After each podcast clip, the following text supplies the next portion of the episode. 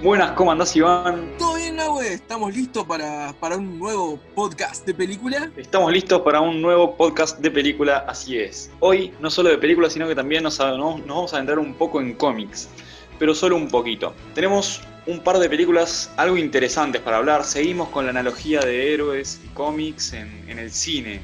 Vamos a hablar de Pateaculos. el patea traseros, así es. Vamos a hablar de Kikas 1 y 2, las cuales recomiendo ver antes de escuchar el podcast porque si no te vas a spoilear un poco mucho. Bueno, para arrancar vamos a, vamos a empezar con, con lo principal, ¿no? A ver, Nahue, trata de esclarecerle a los que están oyendo de dónde nace Kick-Ass. La mente brillante Mark Miller, que también trajo al mundo de los cómics Civil War, escribió una historia un poco sangrienta y peculiar, no tan vista en los cómics. Quien se encargó de hacer los dibujos fue John Romita Jr., el hijo de John Romita, el cual se caracteriza por dibujos con caras cuadradas y contornos muy remarcados. Bueno, John Romita, eh, tanto como su padre, se encargaron también de hacer varios, varios números de Spider-Man. Bueno, dos años después del lanzamiento del, del primer cómic, decidieron llevarlo a la pantalla grande. Y así nació una de las mejores adaptaciones cinematográficas de los cómics. Estando tanto al nivel de Watchmen, diría yo. Es, eh, es una cosa realmente bien hecha y bien retratada. No sé qué opinas vos. Y bueno, a ver, la, la idea nace de, Mark Miller, que bueno, como dijiste vos, hizo Civil War, pero también tiene, tiene en su currículum, se podría decir, de Secret Service, Wanted, eh, Marvel Knights, Spider-Man. Tiene, tiene un, un- historial bastante bueno, se podría decir. De hecho, empezó escribiendo lo que es eh, The Swamp Thing, que bueno, termina- terminaría siendo algo destacable más a futuro. Y lo que nos encontramos acá es una muy, buen- una muy buena historia, con, con buenos conceptos, interesante, pero lo que poco se sabe generalmente es que esta historia eh, se empezó a escribir al mismo tiempo que se empezó a llevar al cine. De hecho, ni bien se empezó a hacer el cómic, ya estaba, por así decirlo, oficializada una adaptación cinematográfica, escribiendo el guion y el cómic a la par al mismo tiempo. Si bien la película tardó dos años más en salir, eh, tardó dos años más por lo que lleva a filmarlo, pero el guion y, y el cómic iban a la par perfectamente. Así que creo que eso va a ser un punto interesante de analizar. Bueno, si vamos a la historia, tenemos a Dave. Sí, al igual que en, que en El Protegido. Cuenta la historia de un muchacho llamado Dave, el cual está fanatizado con los cómics. Eh, lee. Es un pibe promedio de Estados Unidos, que consume muchos cómics, al igual que sus amigos. Inspirado por ellos, decide patrullar por las calles, ser un, un justiciero enmascarado. Así se convierte en Kikas. Es un perdedor, es un, es un nerd, eh, le viven robando, pegando, no... Entonces como que decide terminar con eso, dice ya no más. Y bueno, encapuchado va a pelear contra el crimen. Obviamente no todo sale como él espera y en la marcha se da cuenta que las cosas son más difíciles de las que se imaginaba. Pero se da cuenta que no es el único superhéroe. Después de intentos fallidos de, esta, de este chico tratando de volverse un superhéroe, por así decirlo, ya que él cree que está al alcance de la mano de cualquiera poder lograr hacer actos heroicos sin tener un superpoder en especial, eh, este chico sufre un accidente que le va a dar una habilidad peculiar, básicamente, que es, luego de sufrir varias lesiones en todo su cuerpo, hacerse eh, inmune al dolor por la falta de nervios, básicamente. Algo relacionado al sistema nervioso que hace que sea inmune al dolor. Y ahí es donde se da a conocer, en un acto de heroísmo, luego de volver a intentar a las actividades heroicas, como Kikas, un superhéroe que defiende a los ciudadanos siendo una persona común. Y acá es donde se va a encontrar con un par de superhéroes que también ya venían haciendo lo mismo, que son Hit Girl y Big Daddy. Que bueno, ahora vas a hablar un poco más de ellos vos. Dos icónicos personajes que bueno, eh, no hay muchas diferencias entre el cómic y la película, así que cuando hable voy a hablar más de la película, pero quiero que quede en claro que el cómic es exactamente igual.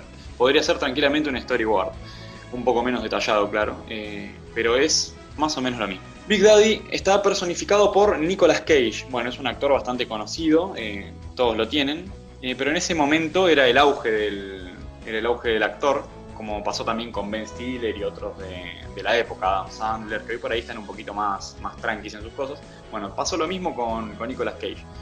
En ese momento se convirtió en una especie de Batman. ¿Por qué? Porque Big Daddy tiene muchísimas cosas de Batman, no solo su apariencia, sino está acompañado de un patinio, tiene muchos gadgets. Es, eh, es una pequeña alusión, un pequeño guiño, teniendo en cuenta que Kikas es de Marvel. Eh, bueno, es y no es, está como ahí. Eh, pertenece a una a otra división de Marvel, si no me equivoco. Claro, un sello perteneciente a Marvel, es como, es como decir Vértigo, por ejemplo. Claro, exactamente. Eh, después tenemos a Hit Girl, que es una, una niña de entre, no recuerdo la edad, entre 11 y 13 años, que mata, mata, mata, mata, es una máquina de matar. Pero ¿por qué es una máquina de matar a esa edad? Se debe a la motivación que tiene Big Daddy para convertirse él en superhéroe y convertirla a su hija en su patiño. Y es que el malo de la película, bueno, por problemas lo, acusa de distribuir droga y va a la cárcel. Entonces él dice no, yo tengo que acabar con este tipo. Y así comienza, bueno, la, pelea de, este flaco contra el crimen, acompañado siempre por su hijo. Bueno, se topan con Kika, se conocen y se desarrolla una película crudísima, porque si bien no es explícita en, su crudeza y en los sucesos eh, se podría decir, es, eh, es bastante bestial. Explotan personas en la película y vos por ahí no lo ves, es clarísimo. Pero está, lo estás viendo. No sé si.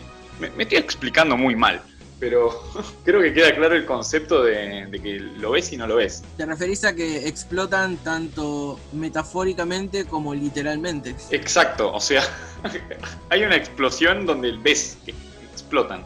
Claro. Después hay otro que lo comprimen adentro de un auto, ese no, no, no les importa nada, está, está perfecto. De hecho, el que, el que comprimen en el auto es el director, no sé si sabías. Me- qué buen dato, crack. Bueno, voy a tirar otro, otro pequeño guiño así chiquitito. Brad Pitt es el productor de la primera peli, no, no sé si lo tenías. No, eh, ¿por ¿cómo habrá llegado a producir esto igual, no? Qué curioso. No tengo idea. Igual ya está, está metido medio en el mambo de los superhéroes, como que les gusta un poquito. Tuvo un cameo en Deadpool, es- está como ahí, está y no está. Bueno, a ver, igual eh, tengamos en cuenta que productores es algo un poquito más ajeno en general a lo que es la, la película, porque el director de esta película, que bueno, ya de paso lo nombro, que es Matthew Vaughn, Vaughn, Vaughn, no sé cómo se dirá, malísimo, en el idioma que sea, Bernard. claro, Bonjour. eh, básicamente, eh, si bien es el director de buenas películas como Kingsman, que también eh, Mac Miller es el escritor del cómic, ¿no? Eh, que también tienen el mismo estilo que Kikas, muy buenas, y también dirigió la primera de X-Men, es el productor de las peores películas de superhéroes, si es que no es la peor, que es Los Cuatro Fantásticos de 2015, que no sé si te gustó a vos, yo disiento mucho si te gustó. Yo creo que el, un acierto grande de la película fue el aspecto de los personajes quitando a, a la esposa.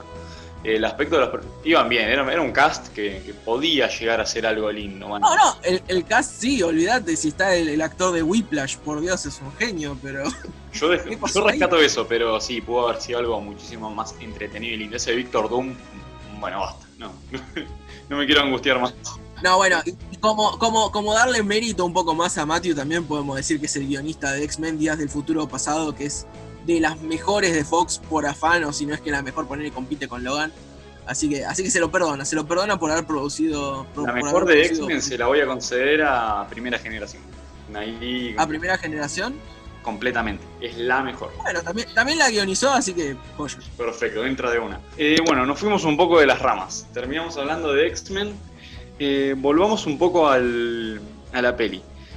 Otra cara conocida, que por ahí ahí no era tan conocida, pero después se volvió un poco más conocida, es la conocida cara del conocido actor Evan Peters, que hace de ¿Es un... conocido? ¿Cómo? ¿Es conocido? Y es bastante conocido, estuvo en algunas temporadas de American Horror Story, tiene su tiene lo suyo. No lo conocía, pero ahora lo conozco y creo que es conocido, aunque no, no mucha gente lo conoce. Ah, creo que sí lo conoce. Yo creo que se volvió un poco conocido eh, después de no ser una persona conocida. eh, se volvió más conocido en este último tiempo. Fue más conocido por personas que lo conocieron. Claro. Bueno, voy a tirar un datito de la segunda película sin ir a la segunda película. Es que este actor no estuvo y él, la verdad lo interpretó, el- bueno, a su personaje, un actor mucho más carismático que tuvo muchas más líneas. No sé si era para suplir esto, pero en la primera como que estuvo un poco disimulado y en la segunda estuvo más chispa su personaje. Pero eh, de chico, cuando no conocía a Evan Peters, no me daba cuenta. Hoy que lo conozco me doy cuenta, pero no sé, tampoco es un personaje muy imprescindible. O sea, no es un actor que vos decís es eh, como Kikaz o, o Hit Girl que vos decís sin ellos no hay película.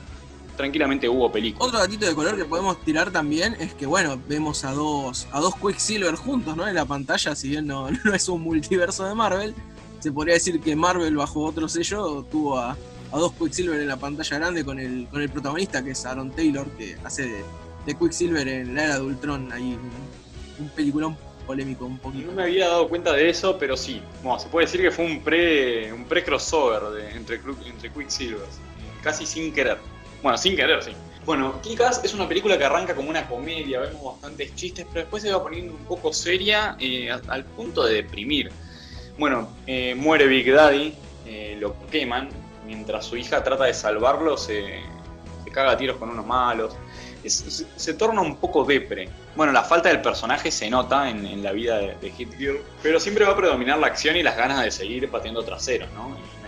La película se vuelca de una a la, a la tristeza y al dolor. Bueno, y acá lo que vemos claramente, eh, no sé si está hecha al estilo Marvel, claramente no, porque tiene una seriedad mucho más copada y un mensaje interesante, algo que en las últimas de Marvel ya se está perdiendo generalmente.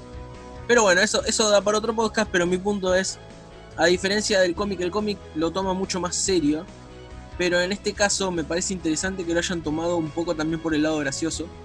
Y está muy bueno porque mezcla muy bien los tonos. Esto no es una película o solo chistes o solo historia. Es un, una especie de, dúo que, que te dan un buen producto al final, una buena historia con eh, bastante reflexiva. Es algo parecido a lo que se podría decir que fue Shazam en su momento, que si bien eh, es seria también puede ser graciosa, pero sin caer en lo ridículo. Y creo que Kikas es un muy buen ejemplo. Sobre todo por también cosas como la acción están muy bien manejados.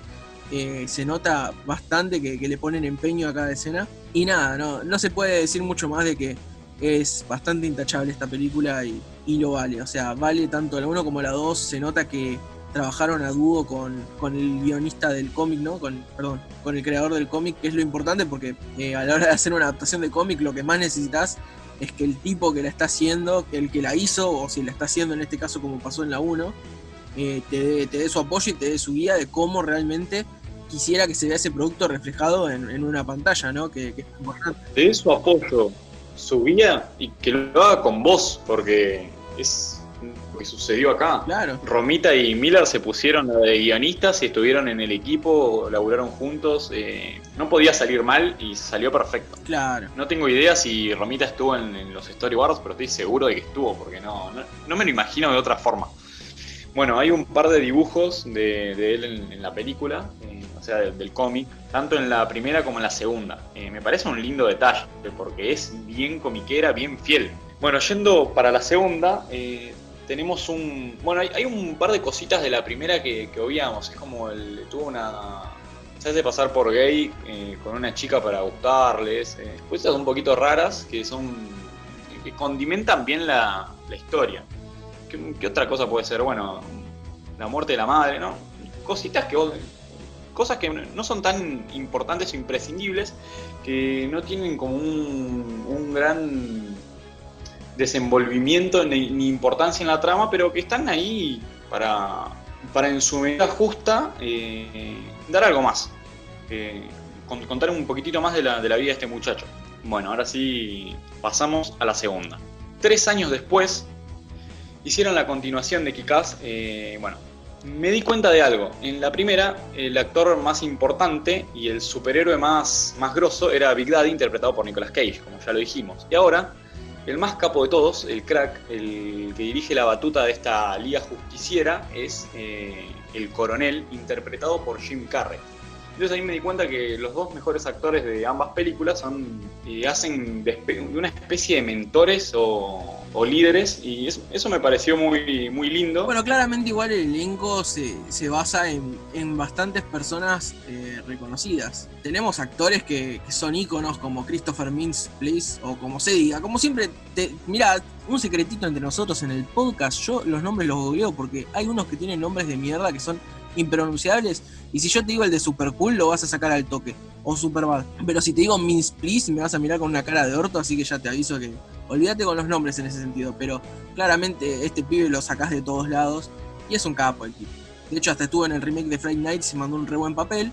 Y acá lo vemos también creciendo como villano, ¿no? Ahora eh, Niebla Roja, que bueno, es el alter ego que tenía la 1, pasa a ser eh, el motherfucker o, o el, el madre, madre coger, en la traducción literal de Google Translate, ¿no?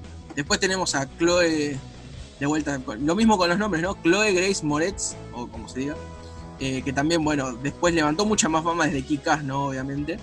Y bueno, estuvo en La Quinta Ola, estuvo en el remake de Suspiria. Que bueno, algún día capaz hablaremos del remake o no, pero bueno, un resumen rápido. Está bueno, no es como la 1 ni el pedo, como la original, pero bueno, eh, queda ahí. Después una comedia llamada Movie 23. ¿Cómo? Por tercera vez estuvo también en Carrie. Ah, estuvo en Carrie. en la remake de. Ah, bueno, ves esa me la reolvidé, no sabía ni que tenía. Me había olvidado de esa película, ¿no? Realmente no, no fue mi agrado.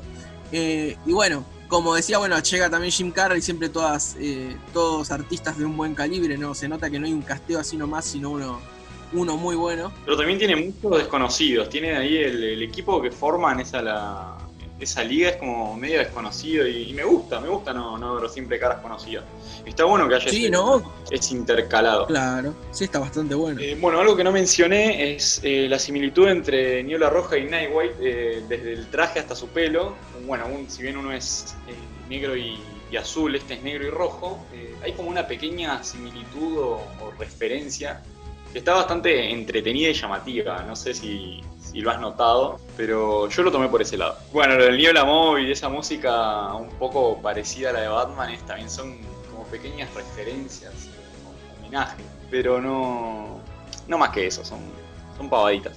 Bueno, en la segunda tenemos la, formación de un, de un villano. Niebla Roja mata a su madre en el principio de la segunda, sin querer la mata, pero bueno, ahí como que dice, bueno, soy, ahora soy yo el que manda acá.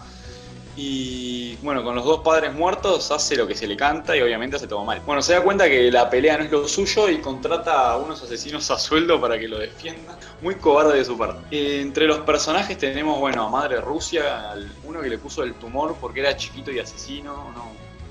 Es una película también que juega mucho con el, No les importa nada hacer chistes con cáncer, con, con racismo, con Rusia, no les importa nada eso me parece un buen punto, pero como que también un poco abusan de eso. Está uno diciéndole todo el tiempo, eh, eso no es racista, como que todo el tiempo quieren resaltar que están, oh, mirá, yo estoy haciendo chistes subidos de tonos en la película, no. Eso, eso me parece un poco innecesario, pero bueno, vaya y pasa. Bueno, tenemos una película unos 15 minutos más o menos más corta que la primera, eh, donde tenemos también, creo yo, más acción y tenemos un poco más de desarrollo del padre, que pasa de ser un personaje casi terciario a ser, eh, un secundario bastante importante. Bueno, tenemos también su muerte, se hace pasar por, su hijo para que no lo, para que no lo detengan. Tenemos también una violación, el, hijo de puta viola y, golpea a la novia de Kikas, a la nueva, a la nueva novia. Es como que no, verdaderamente no hay un límite. Se hizo lo que se quiso y, eso está bueno por el tema de la, libertad creativa. Bueno, y está bastante bueno acá ver cómo en la 2 por lo menos la influencia que tuvo Kikas, ¿no? En, el mundo este, bueno, eh, es bastante interesante cómo los ciudadanos van haciendo lo mismo que hace Kikas justamente, que es sin poderes, sin habilidades, tratar de volverse superhéroes eh, sin, sin lo super, por así decirlo, ¿no? Eh, y eso es un detalle bastante interesante. De hecho, Sí, algo que me gusta mucho al sentarme y ver una película es que me sorprendan los personajes y me, agraden tanto como me agradarían los de las grandes compañías. Onda, vos ves hoy a Batman, a Superman, ya los conocés. Si sacan una película de Batman, sí, tiene el peso de las 50 pelis de Batman atrás, de los 20 cómics, de las 5 series.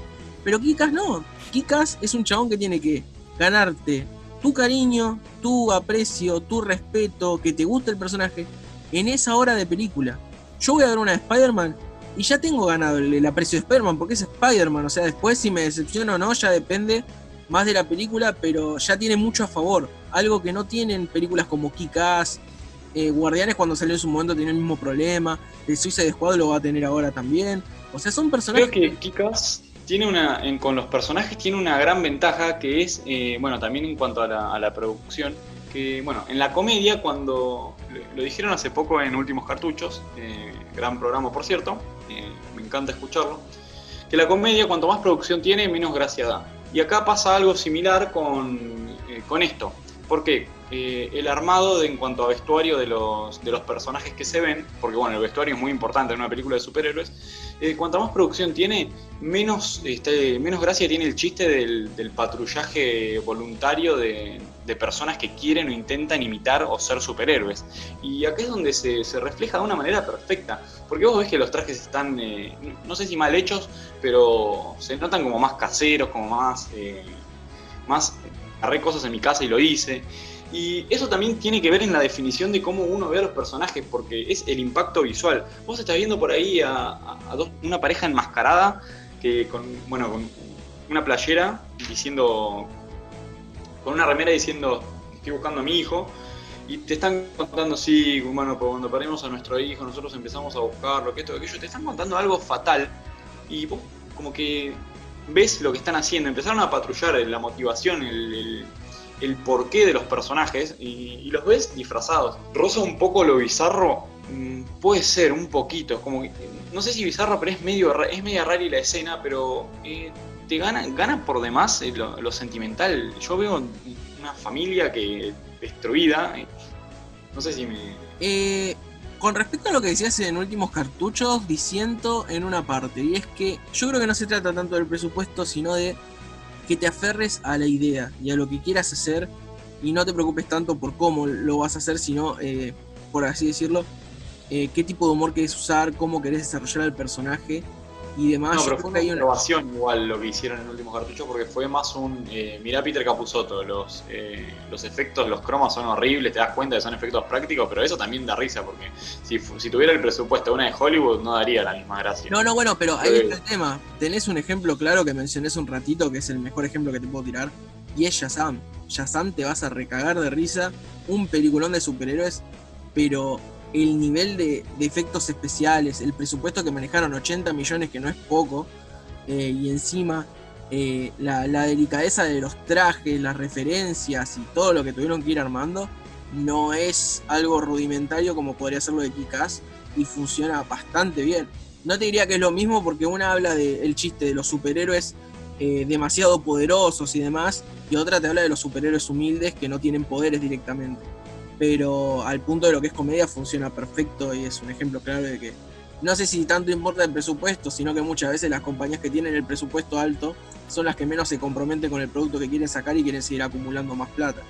Ese ya, bueno, es un tema un poquito más largo. Bueno, voy a cambiar un poco de tema porque me recordás algo. Estás mencionando mucho Shazam y a mí me hace acordar a otra película de superhéroes que es Glass. Eh, bueno, la saga de Glass. Eh, existe esta analogía donde los cómics existen, porque cuando ves, vos una película de Capitán América de Iron Man, eh, si bien pueden existir los cómics, no es que eh, dicen, ay, los, porque los superhéroes, porque los personajes cómics, esto, lo otro, no. Existen y ya. En esta, tanto en esta película como en la saga de Cristal, los superhéroes son como algo, algo raro, algo medio imposible, algo que se busca, algo que se anhela. entonces creo que ahí hay un pequeño paralelismo y o paradoja con la encuentro muy, muy parecida. No sé si, estás de acuerdo. Sí, puede ser. O sea, yo creo que sí, sí tienen una conexión en cuanto a lo de la analogía. No tanto al tipo de película, porque creo que, que Glassy. No, no, completamente de acuerdo. Creo que Kikas es más para, para ver acción, disfrutar, reírse. Eh, y la otra es más, como te deja un toque más pensando. No sé, no sé hasta dónde creo que Kikas te hace pensar un poco más igual, ¿eh? que Glass, no que... No, no, me refería a, a Glass, no, no, por eso. Que Glass te hace pensar más. No sé, ahí capaz, yo creo que me hizo reflexionar más Kikas que Glass sola. Pero bueno, quitando eso, me parece bastante correcta la, comparación en cuanto a las analogías. Sin dudas, para poder hacer esa comparación, quiere decir que va por un buen camino, por así decirlo, eh, Kikas. En cuanto a los cómics, eh, bueno, se lanzó el primero Kikas, después se lanzó eh, el 2 junto con una precuela llamada Hit Gear. Bueno, y la 2 fue una mezcla del segundo volumen de Kikas y este, este pequeño de, Hit Gear que tiene solo 5. Bueno, los de Kikas tienen cada uno 8 tomos dentro, 8 pequeñas grapas, y este tiene 5. Bueno, volviendo a la película, eh, algo que quiero mencionar son los dichos de, Jim Carrey. Bueno, él muere de una forma bastante sádica, le clavan un machete por atrás de la espalda, eh, se le sale del pecho, un poquito, un poquito fuerte. Y bueno, después eh, con las piernas Madre Rusia lo, da vuelta a la cabeza. Bueno, Jim, Carrey, eh, antes de, de, que se estrene la película, dijo no estar de acuerdo con, con la violencia que tenía, pero, o sea, no, no leyó el cómic, ¿qué pasó? Algo medio raro ahí, contame qué, qué pasó. No, igual eso te lo puedo esclarecer un poco, porque bueno, eh, hubo un bardo, o sea, hubo un tiroteo en Estados Unidos cuando no, ¿no? En la escuela primaria Sandy Hook, y bueno, el bardo es que en Estados Unidos es muy tabú el tema de las películas, los juegos violentos. Eh, Tarantino, sin ir más lejos, siempre fue perseguido por madres católicas y un montón de líos porque al haber tantos tiroteos en la escuela y esas cosas, eh, el, gobierno, los mismos medios tratan de culpar a alguien externo a que en realidad, o sea, hay documentales llenos de, de Estados Unidos de cómo es tan fácil conseguir un revólver como ir a un Walmart y listo. Pero bueno, el mayor culpable para los medios para tratar de desviar un poco todo ese tema es los videojuegos, las películas de Tarantino.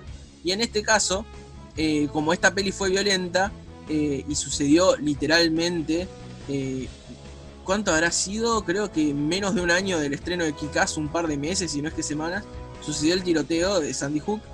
Y bueno, está el tema de que, de que Jim Carrey retiró el apoyo a la película porque le pareció muy violenta y en ese momento dado le parecía un mal mensaje y no quiso ser polémico capaz o capaz quiso sentir menos eh, peso de responsabilidad con respecto a la película. O sea, el chabón dice que está todo bien, que la hagan lo que quieran, pero que eh, no, no cree que es un buen mensaje justo en ese momento el de Kikas. De hecho, fue tanta la polémica que la película, la anterior había hecho algo de 200 mil, 300 mil millones, 300 eh, millones digo, y esta solo recaudó 60 con el mismo presupuesto. O sea, le fue bastante mal con la polémica que hubo y justo con el tiroteo ese. fue, fue bastante duro para, para la película. Después Mark Miller saltó diciendo, o sea, defendiendo de que, o sea, si la película se llama Kick-Ass, van a tener que hacer eh, una buena ola de patadas a los culos, básicamente, o sea, va a tener que ser violenta.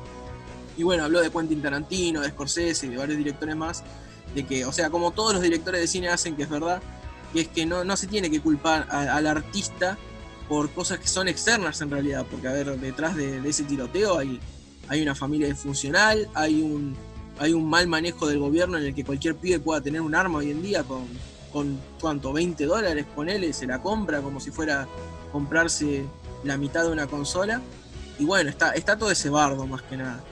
Eh, bueno, ya también lo sufrió Marilyn Manson, cuántos artistas lo viven sufriendo estas cosas, pero esa fue la, polémica de Kikas 2, por así decirlo. Bueno, sí, fue una película un poco bastardeada la segunda. Eh, la actriz que Grace More, de que Chloe, eh, Hit Gear, la actriz de Hit Gear, dijo que no les convenía eh, hacer una película si la gente la descargaba por internet, porque bueno, salió en 2013, eh, no sé si, no sé en qué momento, pero bueno, ya en 2013-2014 las películas se pirateaban enseguida y bueno, todo el mundo decidió verla verla así y dicen a mí no me sirve hacer una película si la gente no va a ir a verla al cine tiene razón, dijo que no va a estar en una próxima Kikas si es que hacen una. De todas formas, Kikas 2. Es hipócrita igual. Y qué sé yo, pero tiene razón. Porque, mirá, hizo. Sí, sí, no va a ser películas que piratean y nadie va a ir a ver al cine, pero hizo la quinta ola que no la fue a ver nadie. Y bueno, pero eso es otra cosa, pero sí. que, que, las películas que no tengan éxito son otra cosa, pero. Dato, dato de color. Eh, uno de los problemas mayores que tuvo la película en cuanto a piratería, y esto lo viví, es que es el muy mal manejo en Latinoamérica con respecto a la empresa para traerla para acá, porque la película salió en 2013 y acá llegó casi a mitad de año del 2014 más o menos. Déjame buscar la fecha, eh, espera, no sé si en serio la voy a buscar. Bueno, no está. Pero salió, salió muy tarde acá, salió muy tarde acá, a tal punto de que ya había salido en DVD para ver, eh, y todavía acá no se estrenaba en Latinoamérica. Y lo peor de todo es que acá podías comprar la película y verla en HD, y faltaban dos meses más para que se estrene Kikas 2. Así que, ¿quién carajo iba a ver Kikas 2 si todo el mundo ya la podía comprar pirata y encima nos hacían esperar un huevo para poder ir a verla? O sea, ese fue un manejo pésimo. Sí, estoy completamente de acuerdo y pasa con muchísimas películas que. Y a mí me, asombra. Porque a veces, bueno, ahora no por, por pandemia, pero a veces estoy viendo el catálogo de películas que hay para ir a ver al cine y a veces digo, pero si esta está en, tal página pirata que a mí, bueno, yo no visité, pero me contaron, ¿cómo puede ser que...? Y sí, es verdad, el, manejo y distribución, eh, bueno, ahora se está volviendo un poco más uniforme. Es más, a veces las películas eh, muy conocidas, por el tema del estreno, que viste que acá se estrenan los jueves, no sé cómo es con Estados Unidos, pero a veces se estrenan un día antes que en, en Yanquilandia y me sorprende un poco. Pero es verdad, hay ciertos títulos con los que sucede esto que, pasó con Kikas. Bueno, volviendo a la trama, Kikas 2 termina con todos bien, todos felices y contentos. Kikas creándose un nuevo, un nuevo, traje, derrotan al, motherfucker. La 2 no termina así, la 2 termina con que aprisionan a Hit Gear y en el comienzo del tercer cómic eh, la van a buscar. Están ahí chicos miedosos, tienen. Es como la película, es eh, personas que sienten, que tienen miedo, que corren riesgos. Y bueno, recomiendo leer los cómics, eh, son muy buenos, muy fieles, salvo en el final de la segunda, que bueno, es por ahí también por una decisión de no hacer una tercera parte, que decidieron darle ese cierre un poco más bonito y alegre, pero me hubiera gustado ver una tercera. Eh, recomiendo los cómics, ahora sacaron unos nuevos que todavía no los leí.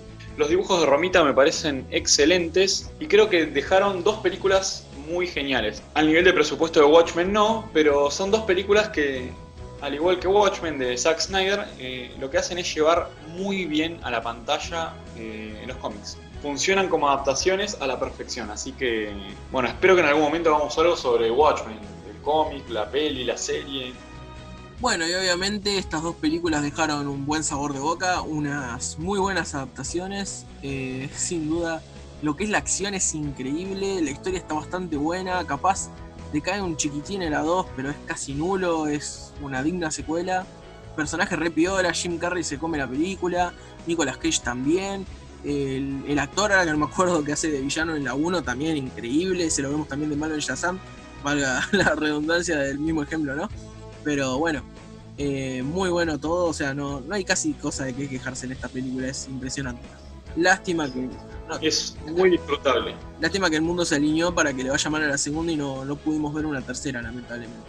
Pero si lo ves desde un punto de vista interesante, nos abrió paso para ver Kingsman de Secret Service, que capaz algún día hablemos, no, no se sabe, pero eh, es un peliculón que está bastante bueno y tiene la, la esencia de Kikas, ¿no? Bueno, la adaptación de Kikaz está perfecta.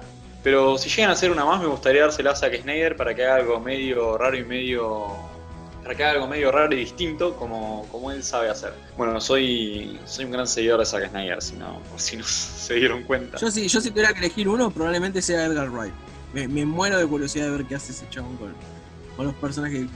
Bueno, y Nahue, contame, ¿de qué va a ser el próximo podcast? El próximo, ahora déjame pensar un segundo. Volvemos a hablar de Tarantino. Hicimos un mundial. La que ganó fue Pulp Fiction, la que quedó en segundo lugar fue Bastardo sin Gloria. Así que esas dos van a ser las del próximo episodio. Así que a verlas en la semana.